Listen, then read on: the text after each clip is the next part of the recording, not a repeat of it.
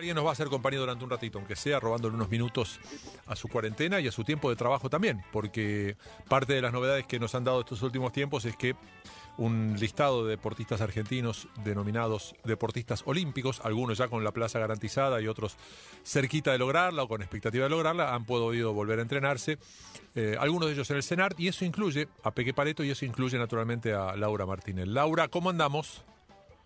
Hola, ¿cómo estás, Gonzalo? ¿Qué haces tantos años?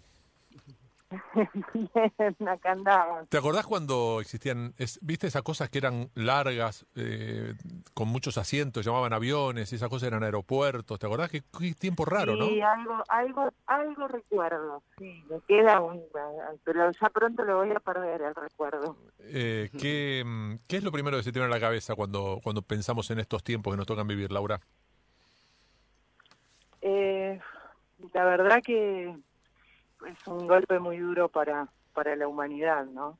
Eh, y, y nada, yo lo que pienso es en, en que ojalá que la vuelta sea sea para todos mejor, que, que encontremos un, un mundo nuevo, un poco mejor, este, pero bueno, eh, también también desgasta mucho también desgasta mucho y, y ya viste, al principio uno, uno pensaba bueno esto la solidaridad está desplegando mucho y muchos como buenos sentimientos pero después cuando cuando cuando va pasando el tiempo y se hace tan largo ya empezás también a ver la bronca que tiene la gente.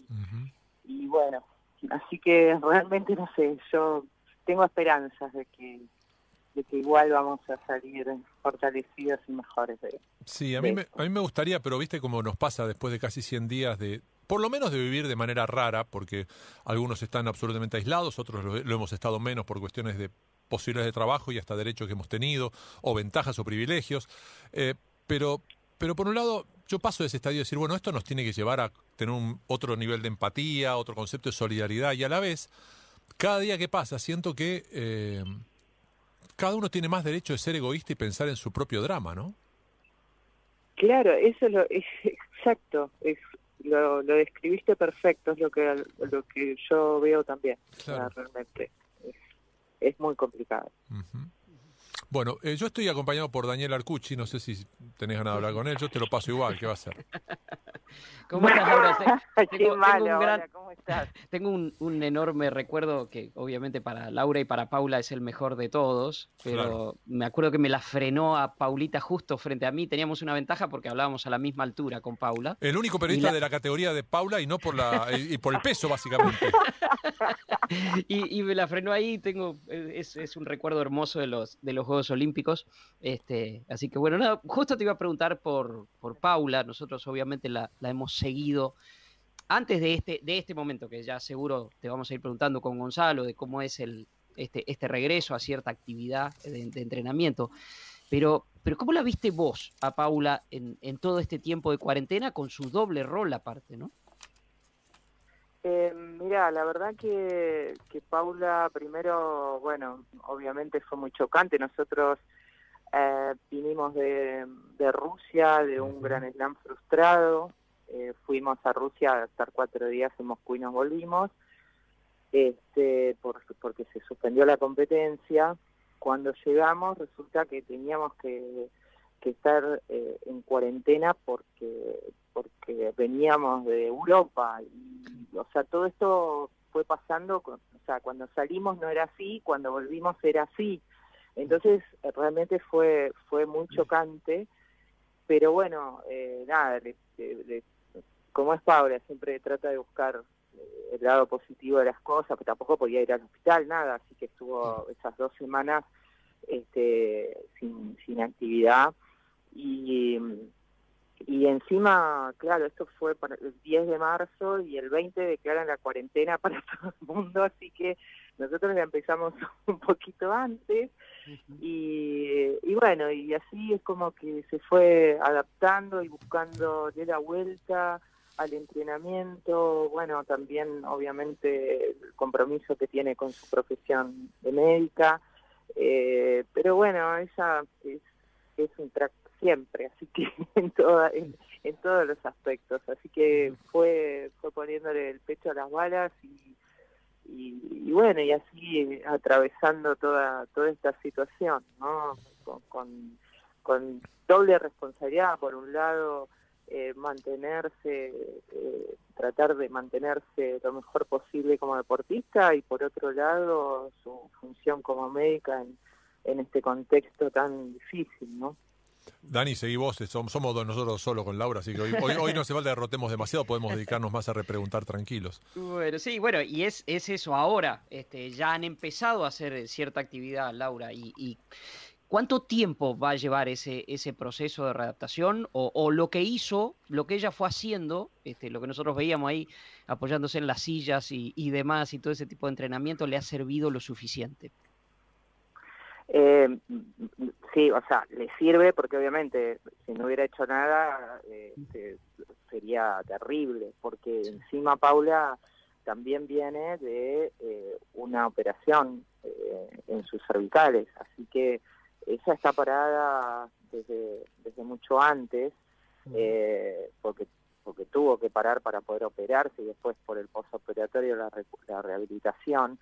Y claro, cuando o sea, cuando íbamos a arrancar eh, con esa primer competencia de Rusia, pasó todo esto. Así que ya viene de mucho más tiempo de, tener un reposo, entre comillas, digamos, porque nunca, nunca descansó.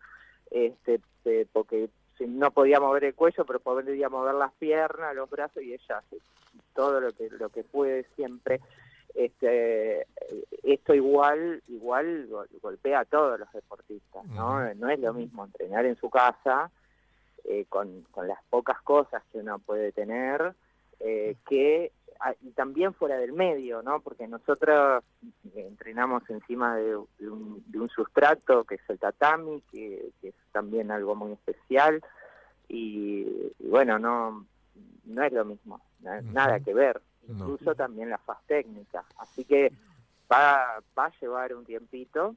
A Paula no le va a llevar tanto tiempo como como por ahí a otros a otros deportistas porque realmente tiene unas condiciones eh, inmensas eh, pero sí eh, sí tenemos que hacer todo un proceso de, de acondicionamiento no de reacondicionamiento Laura Em, voy a un par de cosas técnicas antes de meternos en cosas que son mucho más bonitas, me, da la impresión. Eh, y es em, ¿cómo, cómo es la vuelta, cómo fue la vuelta a cenar, ¿Qué, hay algo, hay alguna anomalía, alguna cosa irregular, algo extraño, eh, es, como antes, más allá de que hay, que tener cuidado con el contacto físico y demás.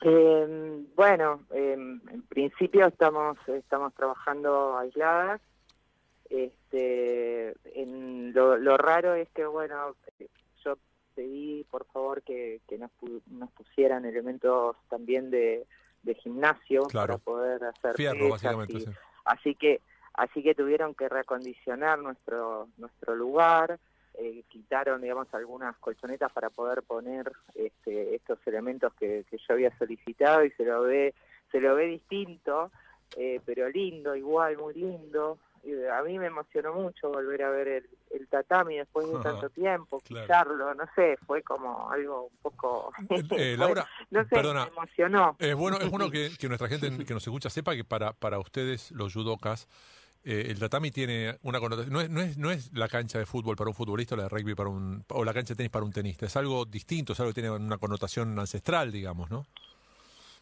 Claro, sí, en realidad, o sea, el tatami es el sustrato, el, espacio se llama dojo. Eso, el dojo. Y el dojo es como una especie de, templo para los judokas, es como, sí, es algo además, sí, que donde uno eh, eh, tiene mucho respeto en todo su, su comportamiento, ¿no? Sí, sí, es eh, así. Bueno, saliendo de esa parte técnica y, meramente informativa, te quedará claro mucho más que a nosotros que hablar eh, con Peque, de Peque, con ella, eh, elogiar a Peque estando ella adelante es absolutamente imposible y, es inútil.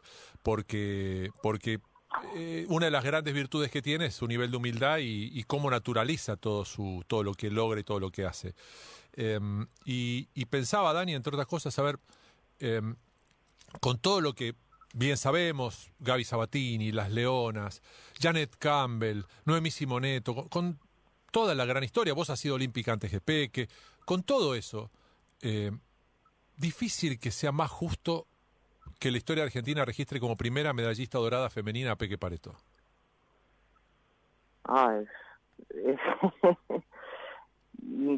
qué sé yo, es, es algo realmente increíble, pero, o sea, increíble pero creíble, porque en ella, yo realmente cuando empecé a trabajar con ella, empecé a trabajar con ella porque estaba, estaba segura que ella podía ser campeona olímpica. Lo, veía, lo veía, me di cuenta en Londres, cuando la vi competir en Londres, eh, que aún perdiendo, yo dije, esta chica tiene que ser campeona olímpica. Pero además, a ver, eh, yo creo que es una síntesis, Paula, una síntesis extrañísima por, por sus dotes deportivas, por su condición humana, por su compromiso, por, por su compromiso profesional con la salud, eh, por el, por el por, la obstinación que tiene para demostrar que se puede cuando no se puede. Yo no me puedo olvidar de algo que fue de Guadalajara 2011, cuando Peque gana el título panamericano.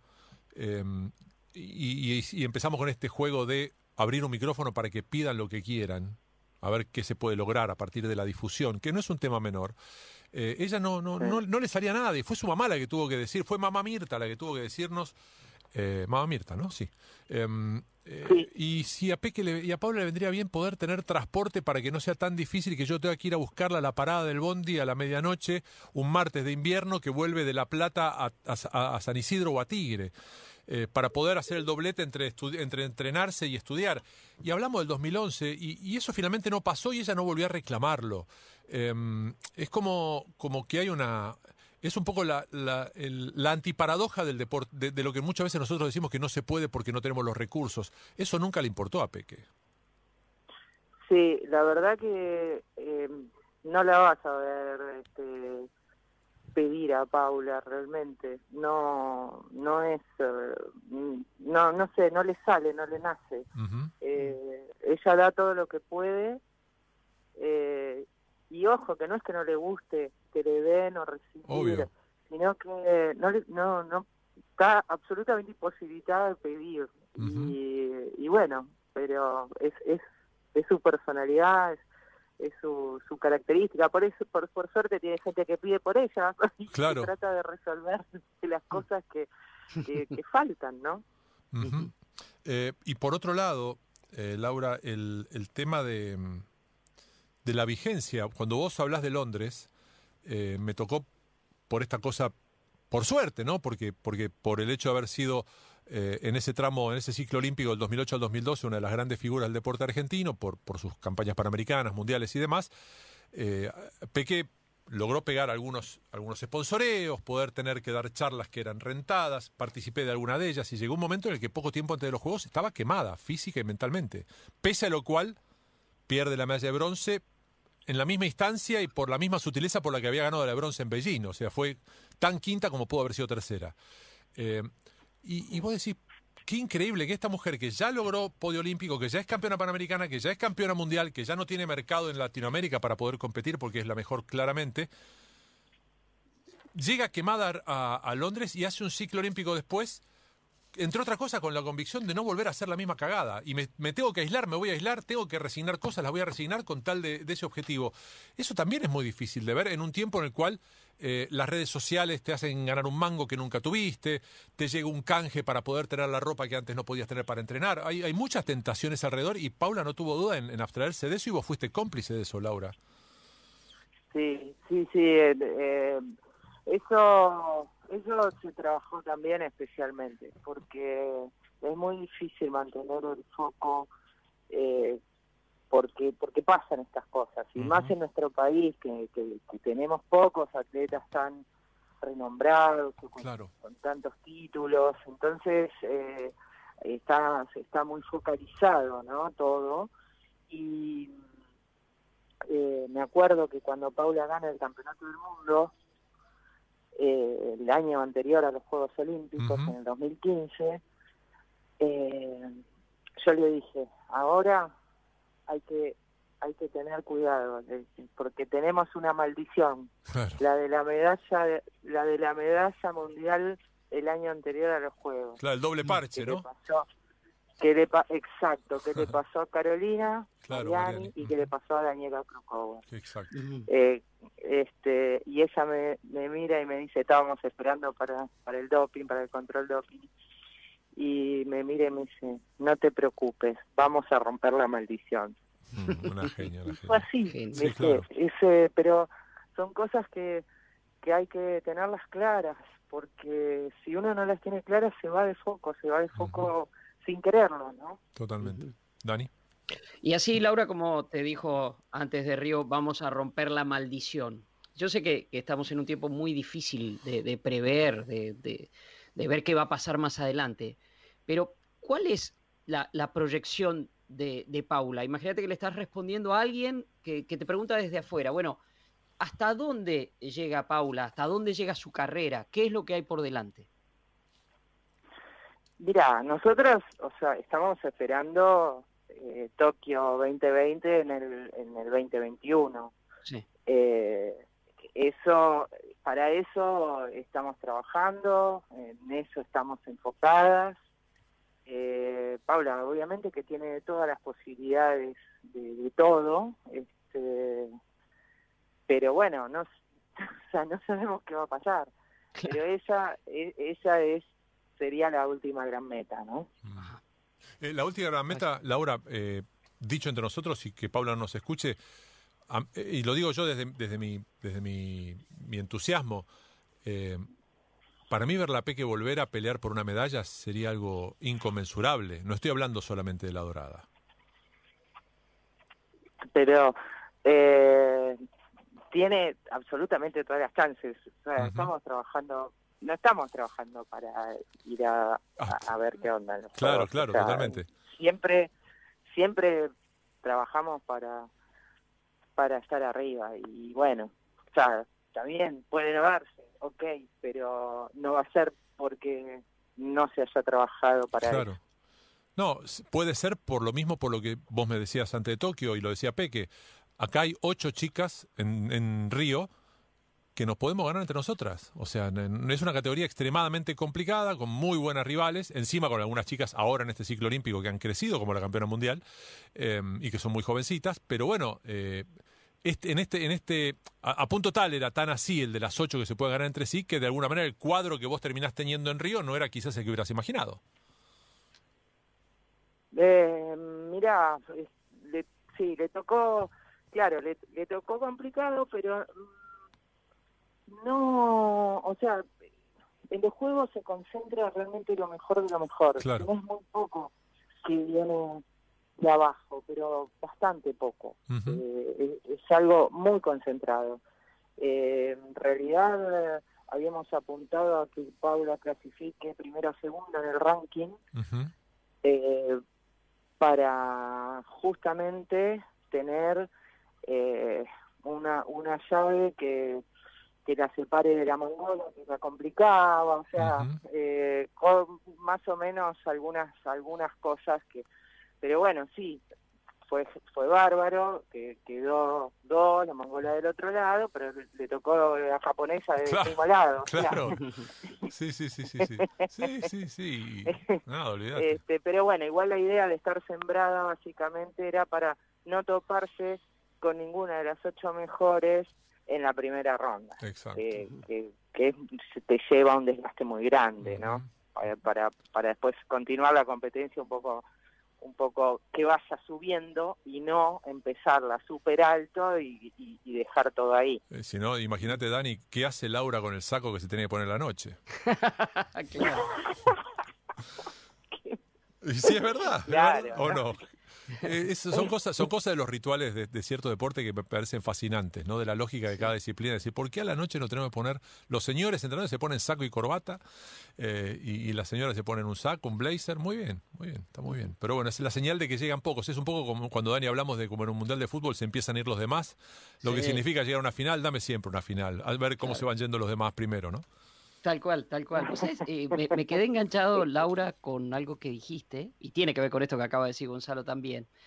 no, no vamos a ir a los Juegos Olímpicos cuando sean, ojalá que sean en el 2021, en la fecha prevista, la nueva fecha, em, no vamos a ir a, pasear, vamos a buscar algo. Yo creo que eso, eso lo transmite mucho Paula, y en un deporte como el de ustedes, que, que tiene acotada la difusión, no, es, es, obvio y es objetivo eso, muy, muy acotada, salvo honrosas excepciones como la otra persona ahí que está del otro lado. Eh, pero Paula trasciende, me parece, y eso creo que, trasciende a la gente. O sea, Paula es popular eh, eh, en un deporte que no es popular, pero Paula es popular.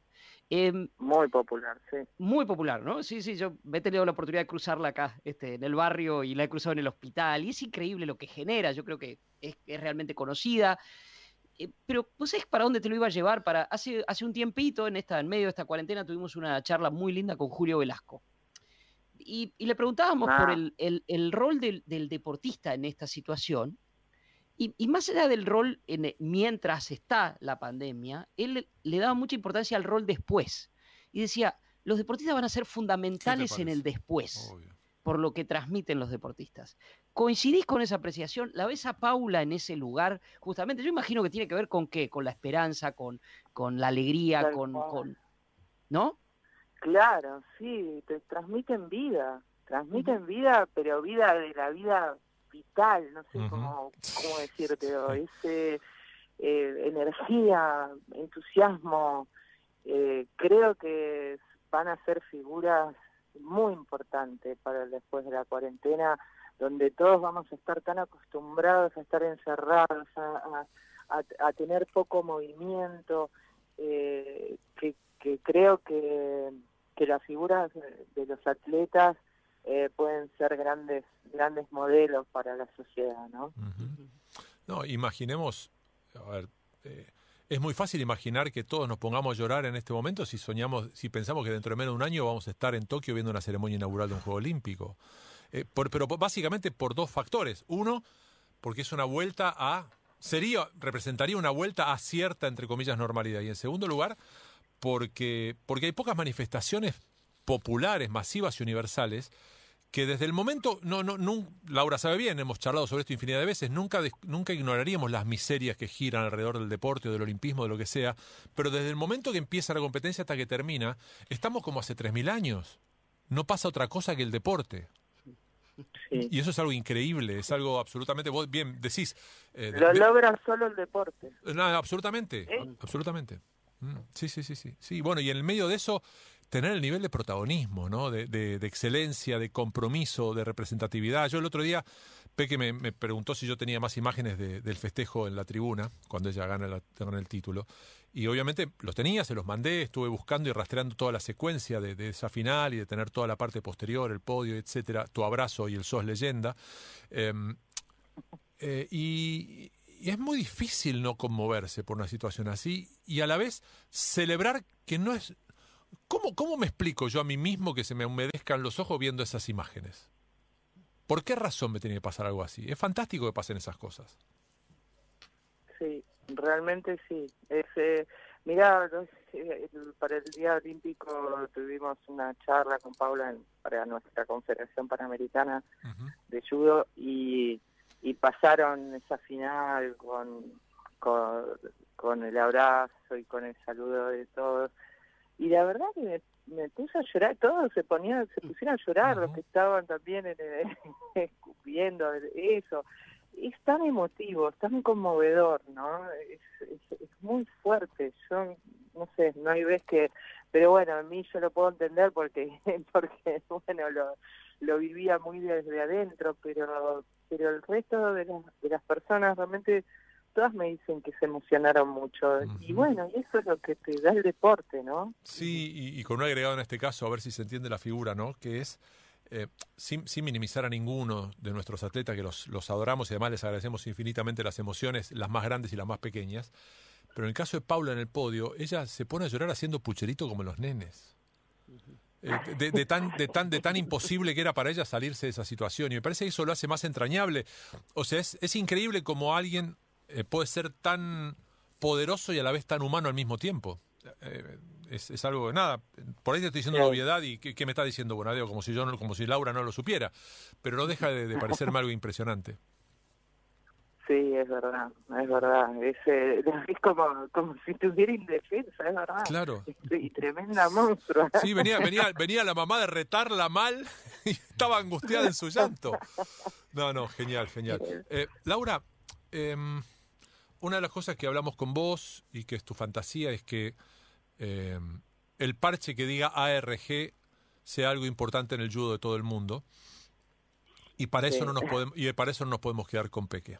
Porque Peque tiene, tiene, tuvo y tendrá toda la gloria que sea, pero un día no va a estar más arriba del tatami. Y, y, bueno, y entiendo que ahí hay algo que, que vendrá también a trabajar para formar a los otros. No tengo dudas, no tengo dudas, pero quiero saber cuál es tu diagnóstico en lo, en lo inmediato, porque esto es algo que sin ir más lejos, lo atravesamos y lo padecimos con el taekwondo en lo inmediato. El 2016 nos encontró sin una persona compitiendo después de la dorada de Sebastián. Por suerte hoy vuelve con el tema de Lucas, pero está faltando un empuje un poco más grande también, ¿no?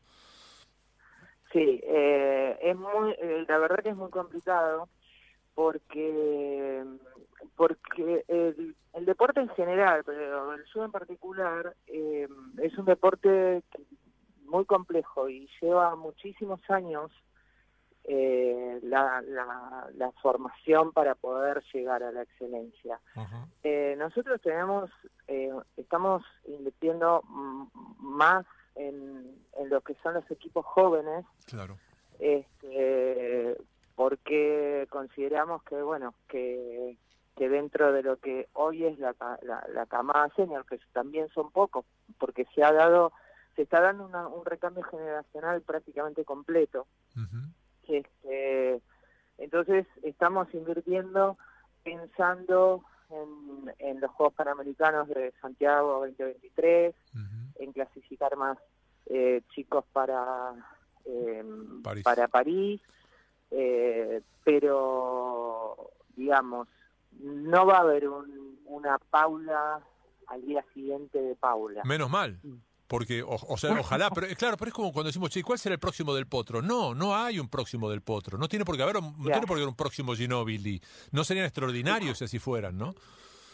Claro, es muy difícil, es muy difícil. Este, pero, pero ojo, porque nosotros en judo hemos hemos ido teniendo recambio de a uno, pero sí de grandes figuras, ¿viste? Porque eh, atrás de Caro apareció Daniela Krukover. Atrás de Daniela Krukover apareció Paula Pareto. Es como que hace eh, desde el año 95, 1995, estamos arriba de, podios mundiales, de grandes éxitos, este, con una, siempre con una. Mm. Eh, pero ahora no, no hay, no, no, no tenemos alguien que que, arranque este, para, para, ese, para el nivel mundial, para podio mundial eh, en este momento. Pero sí eh, creo que tenemos una muy buena camada de jóvenes y que sí pueden llegar. Mm. Bien. Eh, Dani. Eh, mira, justo me, engancho con esto último porque estaba leyendo algunas cosas tuyas, Laura, de, estos tiempos y, que estuviste dando eh, algunas cuestiones de charlas a través de Zoom. Leí algo para Salta, por ejemplo. No sé si hay como una búsqueda este, en el interior del país o un pedido a ustedes desde otros lugares del país eh, sobre el deporte, ¿no? Donde dicen, bueno, acá tenemos la posibilidad de desarrollo. ¿Lo, has notado eso y cómo fue en todo caso esa, esa experiencia? Eh, nosotros eh, estamos haciendo eh, capacitaciones desde, desde nuestro, o sea, nosotros, el Cuerpo Técnico Nacional, estamos haciendo capacitaciones para todos los entrenadores del país, para todos los entrenadores provinciales, porque sí, justamente queremos eh, aprovechar estos tiempos donde, donde tenemos el, momento, el tiempo de, hacerlo, eh, para, para armar un, gran equipo con todos los entrenadores del país eh, y, y, generar lineamientos este, parecidos, digamos, dentro, dentro de nuestro deporte, porque es, tan complejo que hay, hay, hay, muchas líneas, entonces estamos tratando de unificar los lineamientos Y, y bueno, y sobre todo sumar a todos esos entrenadores eh, al trabajo mancomunado, porque necesitamos que, que, ellos son los que están más cerca de, los atletas. A nosotros nos llegan solo selección, pero hay que formar para que lleguen a la selección. Entonces, eh, ese básicamente es el trabajo que nos estamos dando ahora. Bien. Eh, Gonzalo, permitime, permitime una, porque en realidad creo que está vinculado. Porque si no me equivoco, Laura, la última vez que habías pisado el cenar antes de, este reencuentro o de esta posibilidad de, entrenar fue por un reclamo. O sea, se unieron muchos de los entrenadores para reclamar, digamos, una, una consideración, digamos, no sé, legal, administrativa. Esto fue así, cambió algo. Esto fue en marzo, justo, creo que fue 2, 3 de marzo, este, antes de que empezara todo este lío. Sí, eh, nosotros eh, nos organizamos, los entrenadores que somos becarios, este, tanto de Secretaría de Deportes como de NAR, nos, estamos, nos, empezamos a organizar y nos agarró la pandemia, pero bueno, igual estamos, este, estamos en contacto todos, tenemos un grupo este, a través del cual nos comunicamos, eh, se llama, nos llamamos ATEDA, Asociación de Técnicos Deportivos de Argentina, eh, y sí, porque, porque nuestra situación eh, es no es una situación de, de trabajadores, o sea, somos becarios, somos becarios, no, no tenemos aportes jubilatorios, bueno, nada, ningún beneficio, ¿no? Como trabajadores. Y tenemos por ahí, hay entrenadores que están desde hace décadas. Y imposible que se jubilen si no tienen un trabajo como profe en algún lado. O sea, es, es muy precario nuestra, eh, nuestra situación, digamos. Es, una situación de precariedad. Entonces queremos y creemos que sí va a ser posible hacerlo eh, una modificación sobre eso. Sí, bueno, eh, es algo que en su momento hablamos con Pedro Ibarra también, ¿no? Él estaba como referente también de los deportistas pensando en esa misma lógica, ¿no? Em, es, es como, como muy, muy llamativo que Justamente en eso que decíamos, ¿no? La vuelta de los Juegos Olímpicos es una señal de vida. El hecho de que hoy se vea jugar a gente a la pelota, aunque sea sin gente a la tribuna, quiere decir que de golpe se puede avanzar en contra de esta pandemia. Eh, el, uso en general que tiene el deporte como elemento de salud, como elemento de alegría, como elemento de distracción, elegir el que quieras, bueno, no debería ser gratuito, no debería ser porque sí, no debería terminar en el momento que ustedes dejan de trabajar. Eh, y, tampoco, y tampoco corresponde que nadie que trabaja no sea considerado trabajador, básicamente, ¿no? Claro, porque es nuestra profesión, o sea, nos dedicamos a eso. Y, y realmente, ¿qué pasa con cuando te querés jubilar? cuando O sea, es realmente eh, es una situación que creo que en estas épocas es inadmisible. Entonces, eh, la verdad, la idea es cambiarlo, creo que, que, que sí, lo vamos a lograr. Este, pero bueno, estamos con, justo cuando estábamos en la cresta de la ola nos agarró. Sí, igual, igual disculpar el sarcasmo, ¿no? Disculpar el sarcasmo, pero los momentos en los que la sociedad empieza a estar adormecida por algo es cuando más nos embocan con algo que no estaba previsto. Así que por eso es un buen momento para intentarlo. ¿No? Claro, la verdad que esto sucede de manera cíclica en Argentina. Y, en este caso, además, eh, ya que nos, al menos estar, estar, estar inactivos en muchas cosas nos puede permitir la chance de ser un poco más reflexivos, empezar a pensar de verdad el deporte en Argentina. De verdad, pero no de verdad como, como se lo piensa en Rusia o en Estados Unidos, sino como se lo piensa en Colombia, donde hay un ministerio, donde el predio que tiene el, el, Comité Olímpico eh, Colombiano en Bogotá es descomunal comparado con nuestro cenar, pero de una manera abrumadora en términos de, infraestructura, de, espacio, de dimensión, de, segmentación por deporte, es como que cada hay 20 deportes diferentes, tienen cada uno su espacio propio. Eh, ya es hora de empezar a, entender para qué sirve el deporte, no solamente el de rendimiento, ¿no? Sí, tal cual. Es más, ahora sacaron una... Eh, hace poco promulgaron una ley del entrenador deportivo en Colombia. Bueno, estamos viendo ahora, estamos eh, empezamos a estudiarlo un poco para ver eh, qué es lo que proponen ellos como modelo en esa ley.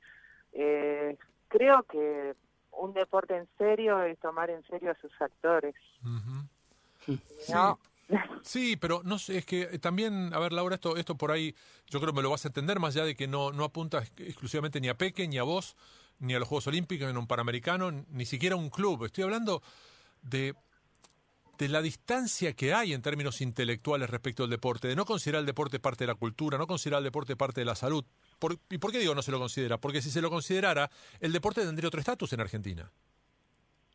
Tal cual. Básicamente. Sí, es verdad.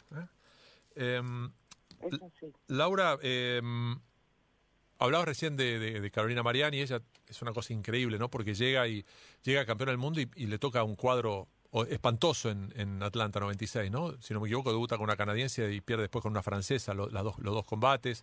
Fue un juego olímpico en el que Gastón García se queda en la puerta de la medalla, ¿sí? Termina quinto y, pierde la de bronce. Em, después de ganarle a un holandés y a un ruso, entre otros. Pero hubo cuatro años antes un Juego Olímpico en el cual vos también te quedaste muy cerca de la medalla. Vos terminaste igualada en el séptimo lugar, eh, viniendo del repechaje, perdiendo la final de un repechaje. ¿Cómo era, cómo fue Barcelona 92? ¿Qué, qué, diferencia es la primera, si te ocurría contarnos respecto de lo que viviste en Río? Ah, bueno, Barcelona a mí me, me, resultaron los mejores juegos los que, los que vi, que y bueno, y este lo viví eh, como atleta, ¿no? Fue el único juego que, que, yo pude vivir como atleta porque, bueno, después ya me retiré y fue la, primera vez que el judo era incorporado oficialmente dentro del programa del programa olímpico. Eh, así que fue realmente fueron unos juegos maravillosos. Igual fueron en sí mismos más allá de mí unos juegos maravillosos porque fueron los primeros sin boicot eh, una cantidad de países enormes eh, la organización fue espectacular eh, y fueron bellos bellos esos juegos Claro, bueno, eh, básicamente honraron también el concepto que no siempre se hizo de que los juegos al servicio de modificar una ciudad y no una ciudad al servicio de los juegos, porque Barcelona al día de hoy sigue disfrutando de los méritos y de, la, de las bondades de lo que fue aquella, aquella revolución infraestructural que tuvo la ciudad, ¿no? Tal cual, sí, totalmente, totalmente. Una ciudad bellísima, que los juegos la, embellecieron aún más, ¿no? Bueno, y solemos preguntar a nuestros entrevistados Mañana nos anuncian que se terminó todo, que lo del bicho es una gran fantasía, que no pasa de ser una gripe que se cura con una aspirina. ¿Y qué es lo primero que harías entonces? hago un, campo de entrenamiento con, todos los chicos y las chicas del país y empezamos a hacer judo de una vez por todas eh, y arrancamos con de nuevo con todos nuestros, eh, nuestros objetivos, nuestras metas y, y nuestros sueños. Abrazo grande, Laura, y un millón de gracias por esto y por todo.